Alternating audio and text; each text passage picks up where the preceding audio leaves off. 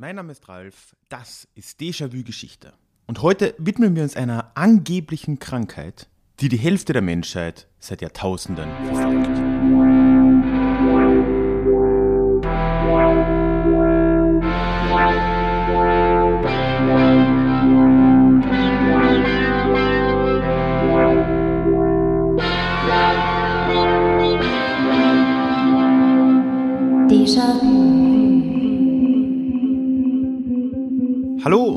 Herzlich willkommen zurück zu dieser neuen Ausgabe des Déjà-vu Geschichte Podcasts. Mein Name ist Ralf und in diesem Podcast geht es alle zwei Wochen in die Vergangenheit, immer mit Blick auf das Hier und Jetzt und wo nötig mit einer Portion Augenzwinkern. Heute, wenn du das hörst, erzähle ich dir nichts Neues, sind wir mitten in den Feiertagen oder kurz danach zwischen den Jahren. Und äh, auch deswegen, weil es ein bisschen knapp geworden wäre, ich aber trotzdem natürlich wie gewohnt eine Folge abliefern will, gibt es heute mal etwas anderes. Und zwar wirklich eine Ausnahme, das wird es in Zukunft nicht mehr geben. Aber ich dachte mir, dieses eine Mal gewähre ich heute einen Einblick in den Déjà-vu-Geschichte Club Podcast. Falls du es noch nicht mitbekommen hast, im äh, Oktober habe ich einen äh, Club gelauncht über Steady und dort gibt es unter anderem neben einem Discord-Kanal für Diskussionen auch einen monatlichen Podcast. Üblicherweise können die Mitglieder dort sich Themen wünschen und dann auch abstimmen, mit Ausnahme natürlich des allerersten Themas, das ich dort aufgenommen habe. Und genau dieses Thema oder diese Episode gibt es heute eben ausnahmsweise auch hier zu hören. Die allererste dieser Clubfolgen und es ging um die Hysterie. Eine Pseudokrankheit, die die Hälfte der Menschheit, die weibliche Hälfte, seit Jahrtausenden verfolgt. Ich wünsche dir viel Spaß bei dieser Folge.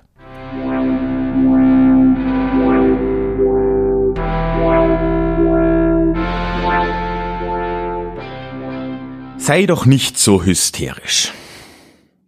Jetzt mal ganz ehrlich, so einen Satz, wer glaubst du wird damit vor allem mal konfrontiert? Ich denke, da wirst du mir zustimmen, das ist etwas, was vor allem Frauen in unserer Gesellschaft zu hören bekommen.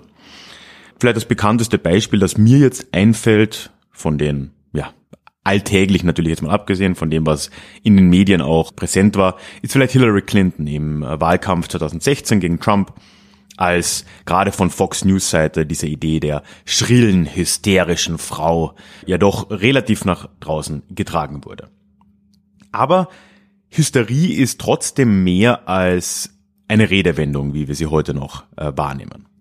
Für lange Zeit galt die Hysterie nämlich als echte Krankheit und das nicht nur über einige Jahrzehnte, einige Jahrhunderte, sondern über mehrere Jahrtausende.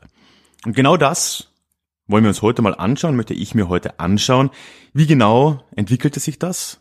Was war diese angebliche Krankheit der Hysterie genau? Und nicht zuletzt, was sagt es uns über die Rolle der Frau und die Behandlung der Frau über eben jene Jahrtausende? Und ich kann, glaube ich, schon mal einen kleinen Spoiler vorausschicken, der dich wenig überraschen wird. Das Thema verfolgt uns bis heute. Auf dieser Reise in die Vergangenheit gehen wir tatsächlich dann sehr schnell sehr weit zurück und wandern bis zurück in die Antike. Es gibt zwar Hinweise, dass eine Form oder so eine ähnliche Vorstellung wie die Hysterie schon unter den alten Ägyptern im zweiten Jahrtausend vor Christus existiert hat, aber wir beginnen unsere Geschichte jetzt, wo es ein bisschen greifbarer wird, und das ist das fünfte Jahrhundert vor Christus im alten Griechenland.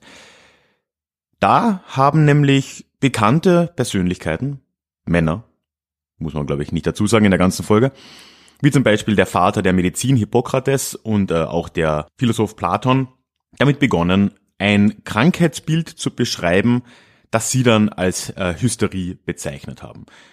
Das umfasste sehr unterschiedliche Dinge, die damals vor allem an Frauen von diesen Männern diagnostiziert oder zumindest beobachtet wurden. Zum Beispiel waren das Zuckungen, aber auch Lähmungen, Atemnot, Einschränkung der Sinne, also wirklich, ja, sehr breite, sehr unterschiedliche Symptome. Die wurden zusammengefasst. Man hat es ja nur an Frauen erkannt und deswegen war die Antwort dann auch recht einfach. Was unterscheidet denn Frauen von Männern? Ja, unter anderem wäre das die Existenz einer Gebärmutter. Und deswegen kamen damals die Denker zum Ergebnis, dass wohl diese Gebärmutter schuld sein muss. Sie haben dann gesagt, ja, äh, es wird wohl daran liegen, dass die Gebärmutter in diesen Fällen, wenn Frauen all diese Symptome oder eines der Symptome verspüren, nicht genug gefüttert wurde, also nicht genügend Samen bekommen hat, ergo die Frau hatte nicht genug Sex. Und äh, ja, wenn das passiert, dann wird die Gebärmutter unbequem und sie beginnt im Körper umherzuwandern. Ja, lass es dir auf der Zunge zergehen, sie wandert im Körper physisch umher. Die Vorstellung war, dass sie dann ihren Platz verlässt im unteren Abdominalbereich, wo so eine Gebärmutter eben ist, und dann raufwandert. Sie kann dann die Lunge ja, zerdrücken und damit zur Atemnot führen. Sie kann aber auch bis rauf ins Gehirn wandern. Es gab dann natürlich eine einfache Behandlung. Die wäre mehr Sex, was natürlich damals und noch sehr lange bedeutet hat, in eine Ehe zu gehen und äh, ja, alles, was damit eben verbunden ist, an sozialer Stellung auch hinzunehmen. Oder alternativ gab es eine Behandlung mit Gerüchen. Und auch das ist ja natürlich extrem äh, nachvollziehbar. So eine Gebärmutter, das wissen wir alle, ist ja von Gerüchen sehr schnell angetan. Das heißt, äh, man kann sie wieder nach unten drücken, indem man unangenehme Gerüche über die Nase quasi aufnimmt.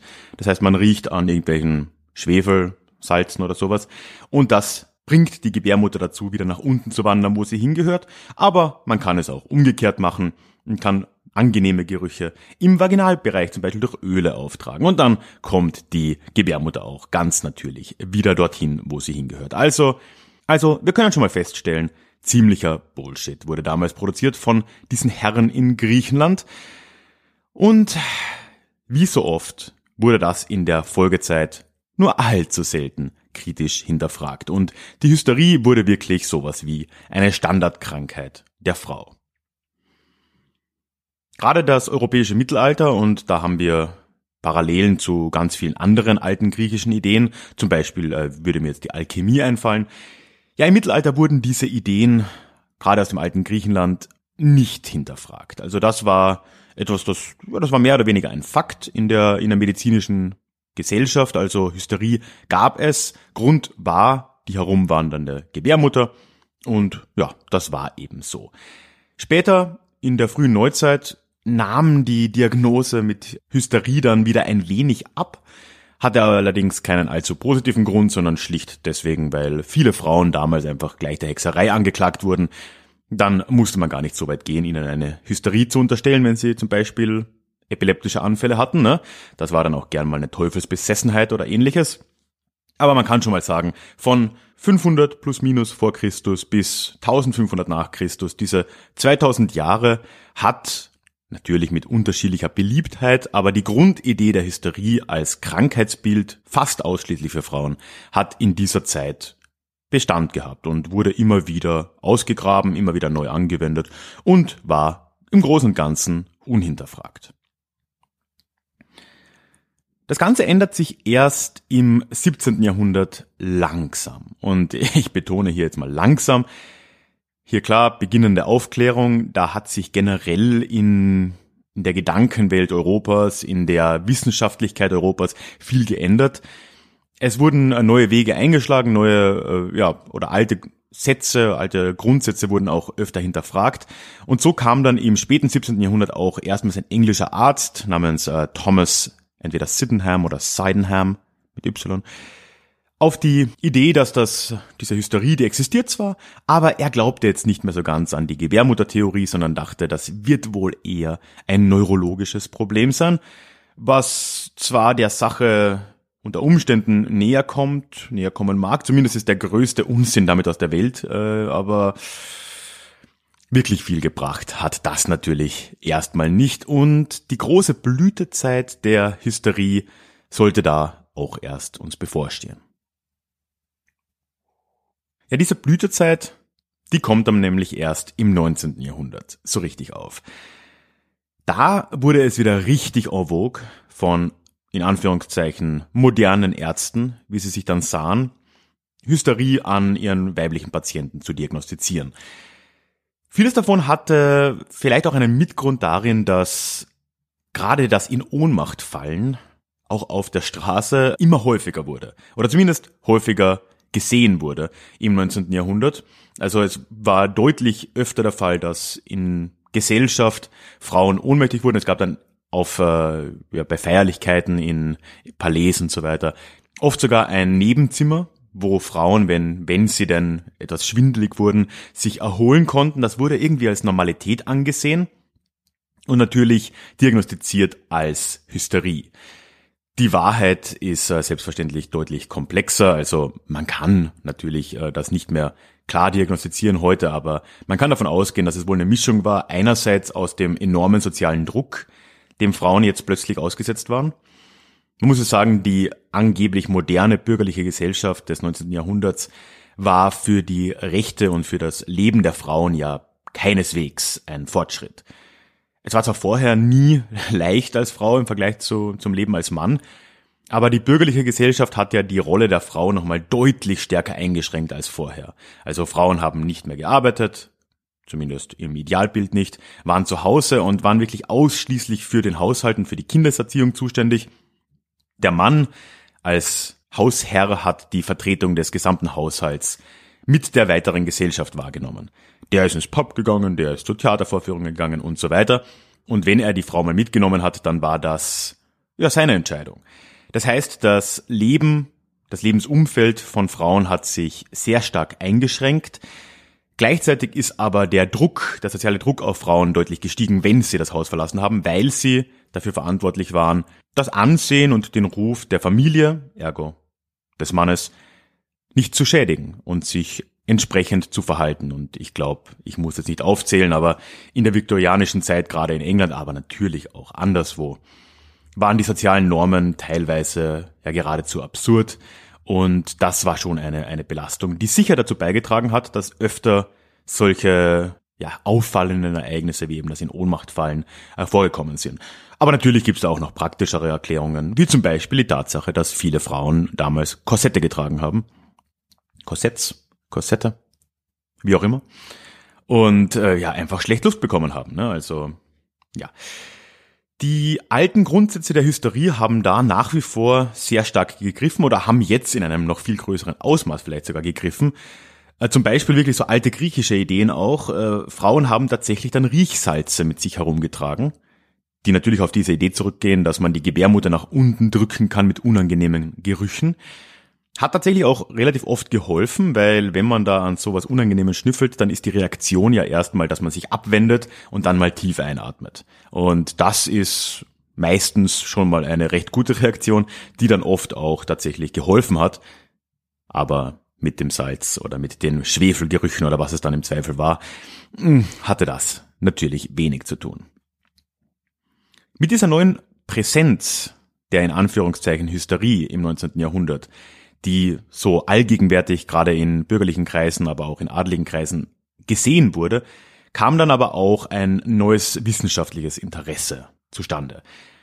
Und da ist gerade im späten 19. Jahrhundert in Paris ein Herr Jean-Martin Charcot zu erwähnen, der hat auf der Universitätsklinik nämlich geradezu einen Zirkus veranstaltet. Anders kann man es nicht sagen. Jeden Dienstag hat er eingeladen zu den Dienstagsvorlesungen und hat dort weibliche Patienten, die angeblich unter Hysterie litten, vorgeführt. Das war sogar für die Öffentlichkeit teilweise offen, sonst zumindest für die Fachöffentlichkeit, also für die Mediziner.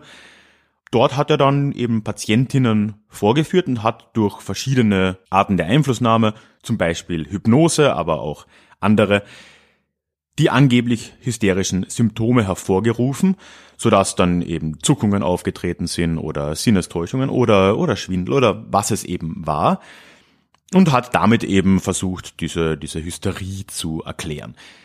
Wirklich zu einer Erklärung ist er freilich nicht gekommen, aber es war etwas, was sehr beliebt war. Es äh, hat der Heilung in Anführungszeichen der Frauen natürlich überhaupt nichts genützt, aber im Volk war das etwas, was man sich gern angeschaut hat. So war zum Beispiel dann auch ein Sigmund Freud unter den Zuschauern dort in Paris und hat sich später auch sehr stark mit der Hysterie befasst. Und im Rahmen der psychoanalytischen Forschungen und Ideen des Sigmund Freud war die Hysterie immer ein zentraler Bestandteil. Er war da gewissermaßen zwar recht fortschrittlich. Sigmund Freud bekanntlich hat er dann die, die Ideen aus dem 17. Jahrhundert von Thomas Sydenham nochmal deutlich weitergeführt und hat das nicht nur als neurologisches Problem oder nicht mehr als neurologisches Problem definiert, sondern als psychisches Problem. Und hat dann auch anerkannt, dass wenn es eine psychische Erkrankung ist, die Hysterie, dann kann sie per Definition nicht nur Frauen betreffen, das war zumindest sein Standpunkt, aber gleichzeitig hat auch Sigmund Freud fast ausschließlich an weiblichen Patientinnen geforscht. Also ja, wie immer bei Sigmund Freud, wenn man sich ein bisschen mit ihm befasst, ist da viel Schatten und äh, viel Licht nebeneinander und das äh, zieht sich auch hier durch. Wir können also feststellen, die letzte und auch größte Blüte der Hysterie als Krankheit, aber auch der Hysterieforschung und der gesellschaftlichen, ja fast schon Begeisterung für die Hysterie war eben jetzt im späten 19. und im frühen 20. Jahrhundert. Und zu der Zeit wurde die Hysterie wirklich in einer unglaublichen Regelmäßigkeit auch an Frauen diagnostiziert. Das ist sogar so stark, dass es bis heute Mythen gibt, die aus der Zeit stammen. Das hast du vielleicht auch schon mal gehört, dass, äh, und dafür gibt es wirklich keinerlei Beweise. So wird zum Beispiel unterstellt, dass Ärzte der Zeit massenhaft äh, Frauen befriedigt hätten äh, per Hand, äh, weil ja natürlich äh, sexuelle Befriedigung dann als quasi Ersatz für, für echten Sex gesehen wurde und damit ein, ein Heilverfahren für Frauen sein hätte können. Masturbation war ja so nicht anerkannt und mussten das die Ärzte tun. Und dann gibt's eben dieses Zusatzgerücht da oben drauf, dass äh, diesen Ärzten das irgendwann zu blöd wurde, das wohl auch im Handgelenk ganz unangenehm gewesen sein muss, so dass dann irgendwann der Erste auf die Idee kam, einen Vibrator zu erfinden. Und dafür gibt es wirklich äh, keinerlei Belege. Weder für die erste Aussage, dass Männer, männliche Ärzte im großen Stil äh, Frauen da äh, jetzt quasi befriedigt hätten, noch für die Idee des Vibrators. Es gab erste Vibratoren im 19. Jahrhundert. Soweit wir das aber sagen können, zumindest was da noch so erhalten ist, auch an Werbung, war das eher zur Behandlung von Muskelkrämpfen oder ähnlichem gedacht oder zur Entspannung. Ja, es wird sicher auch einen anderen Nutzen gegeben haben, aber ganz so einfach in dem Zusammenhang als Heilmethode für die Hysterie, äh, so war es wohl nicht. Aber die Tatsache, dass es heute, und das muss man wirklich nicht lange googeln, bis man diese Theorie findet, dass es heute immer noch präsent ist, zeigt uns schon, was für eine Rolle die Hysterie in der Zeit um die Jahrhundertwende da, um 1900, tatsächlich gespielt hat. Dann hat aber auch langsam dann ja, der Abschwung eingesetzt. Also man kann sagen, ab den 20er Jahren dann langsam und vor allem nach dem Zweiten Weltkrieg ist die Hysterie als Diagnose immer weiter zurückgedrängt worden. Man möge jetzt vielleicht unterstellen, äh, ist jetzt nur eine Theorie, dass es vielleicht damit zu tun hat, dass in der Zeit auch mehr Frauen ins medizinische Feld vorgedrungen sind und die vielleicht erkannt haben, dass das alles ziemlicher Bullshit war. Mag stimmen, muss nicht, ist wirklich nur eine Vermutung. Hat dann aber trotzdem noch immer relativ lang gedauert, wie bei vielen dieser Dinge, äh, bis 1980 dann tatsächlich die Hysterie als psychische Krankheit aus einem, ja, es, es gibt so einen, es gab so einen Katalog in, in den USA vor allem von der, äh, von der psychologischen Vereinigung, wenn ich das richtig im Kopf habe. Und da wurde das dann als anerkannte Krankheit gestrichen. 1980.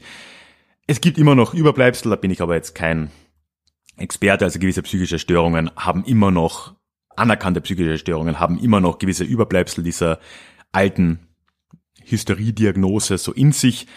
Aber 1980 ist es dann wirklich so, dass äh, in den USA und äh, auch weltweit, weil viele Fachverbände von Psychologen sich an dem orientiert haben, die äh, Hysterie tatsächlich als Diagnose abgeschafft wurde. Alles in allem, was war dann die Hysterie also? Also wir können ein paar Sachen feststellen. Erstens war die Hysterie über Jahrtausende wirklich die Catch-all-Krankheit für Frauen. Männer konnten sehr viele verschiedene Krankheiten oder Krankheitsbilder haben. Die konnten Epilepsie haben, Neurosen, vielleicht Ängste, Depressionen, Verstimmungen. Frauen hatten Hysterie. Und das ist etwas, was sich wirklich über Jahrtausende durchgezogen hat. Und sehr oft, natürlich gab es immer auch Ausnahmen, wurde, wenn eine Frau irgendeine dieser Probleme hatte, schnell gesagt, ach ja, die hat Hysterie, dann äh, ja, muss sie heiraten. Da sind wir dann auch schon beim zweiten Punkt. Die Hysterie hatte diese gesamte Zeit über auch immer eine stark unterdrückende Komponente gegenüber Frauen. Die Frau wird einerseits als schwach dargestellt.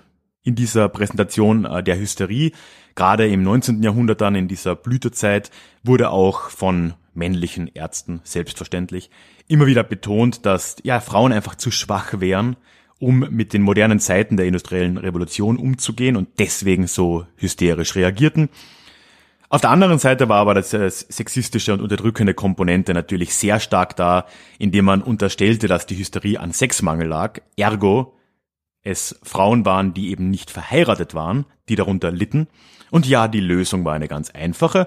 Die sollten eben gefälligst heiraten, sollten ein Leben führen, wie es von ihnen in der Gesellschaft erwartet war, in, im Haus des Ehemanns und damit würde sich das Problem dann auch lösen. Daraus können wir natürlich auch schließen, dass dann die Opfer demnach vor allem jene Frauen waren, die sich gegen diese Norm gestellt haben, aus unterschiedlichen Gründen. Das mag politisch gewesen sein, es mögen persönliche Gründe gewesen sein. Aber selbstverständlich war dann eine Gruppe, die immer schon sehr stark betroffen war, die LGBTQ-Gruppe, die äh, ja aus verständlichen Gründen nicht an diesem Ideal teilnehmen wollte und äh, ja, wo Frauen aus dieser aus dieser Gruppe natürlich äh, gelitten haben über Jahrhunderte und Jahrtausende, weil sie sich diesen Idealen eben nicht unterwerfen konnten und wollten. Eine Folge davon, und auch das können wir auf jeden Fall jetzt hier so als äh, Running Gag der, der Hysterie werden, ist eine Tradition, man kann es nicht anders sagen, der Fehldiagnose von Frauen. Hysterie gab es als Krankheit nie. Natürlich muss man sagen, welche Krankheit gibt es. Ne? Eine Krankheit ist immer eine, eine Bewertung von ja, körperlichen Zuständen. Die kann man so treffen, die kann man anders treffen. Aber die Hysterie in der Form gab es nicht. Aber, und das ist noch schlimmer, gibt es ja oft dann Gründe, die wir heute durchaus als Krankheit verstehen, die aber dann nicht erkannt wurden und mit dem Begriff Hysterie quasi weggefegt wurden. Ein ganz häufiger Fall wäre hier die Endometriose, eine sehr häufige Krankheit bei Frauen, die noch heute sehr oft nicht diagnostiziert wird oder sehr spät diagnostiziert wird, wo auch äh, die Gründe dann oft sehr ähnlich äh, genannt werden. So, also da wird dann auch gesagt, ja, sie müssen schwanger werden, dann geht das weg. Ich will jetzt aber nicht zu sehr auf die Krankheit eingehen, da weiß ich zu wenig drüber.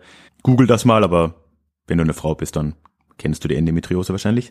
Auch das, da merkt man mal wieder die Abgründe. Ich musste mich da wirklich einlesen. Aber das äh, geht natürlich noch viel weiter. Es ist heute zum Glück zumindest schon äh, weitgehend bekannt, dass äh, Herzinfarkte bei Frauen sehr oft fehldiagnostiziert oder nicht diagnostiziert werden, einfach weil die Symptome nicht mit denen der Männer übereinstimmen oft. Und äh, auch in Medikamenten war es noch sehr lange oder ist es teilweise immer noch der Fall, dass Tests nur an Männern durchgeführt wurden und dass dementsprechend die Wirkung oder zumindest die Dosierung für Frauen oft nicht angemessen ist. Also ja, auch da eine lange Tradition, die irgendwo aus dieser Hysterie als Catch-all-Krankheit für Frauen und als extreme Vereinfachung auch des weiblichen Körpers mit hervorgegangen ist. Ja, und nicht zuletzt, und damit komme ich zum Schluss, ist äh, auch die Idee einer ohne Grund und unvernünftig hysterischen Frau.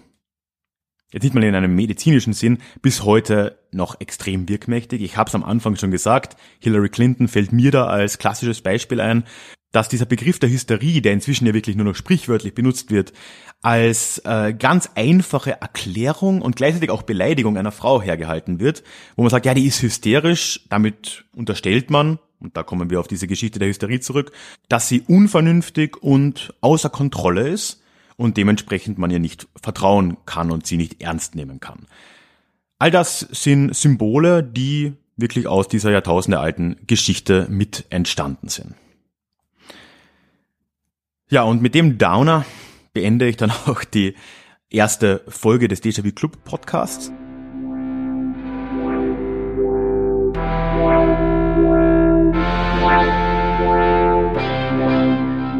Das war sie also, die allererste Folge im Podcast des Déjà-vu Clubs. Inzwischen, diese Folge ist im Oktober erschienen, habe ich am Anfang schon kurz erwähnt. Jetzt ist Dezember, gibt es schon auch zwei weitere Folgen. Und ich möchte dich ganz herzlich einladen, wenn dich das interessiert, dir das mal näher anzuschauen. Der erste Monat ist sowieso kostenlos. Das heißt, du findest einen Link zum Club in den Shownotes oder auf ralfgrabuschnik.com slash club. Dort auch nochmal alle möglichen Infos und eben den Link zur Anmeldung.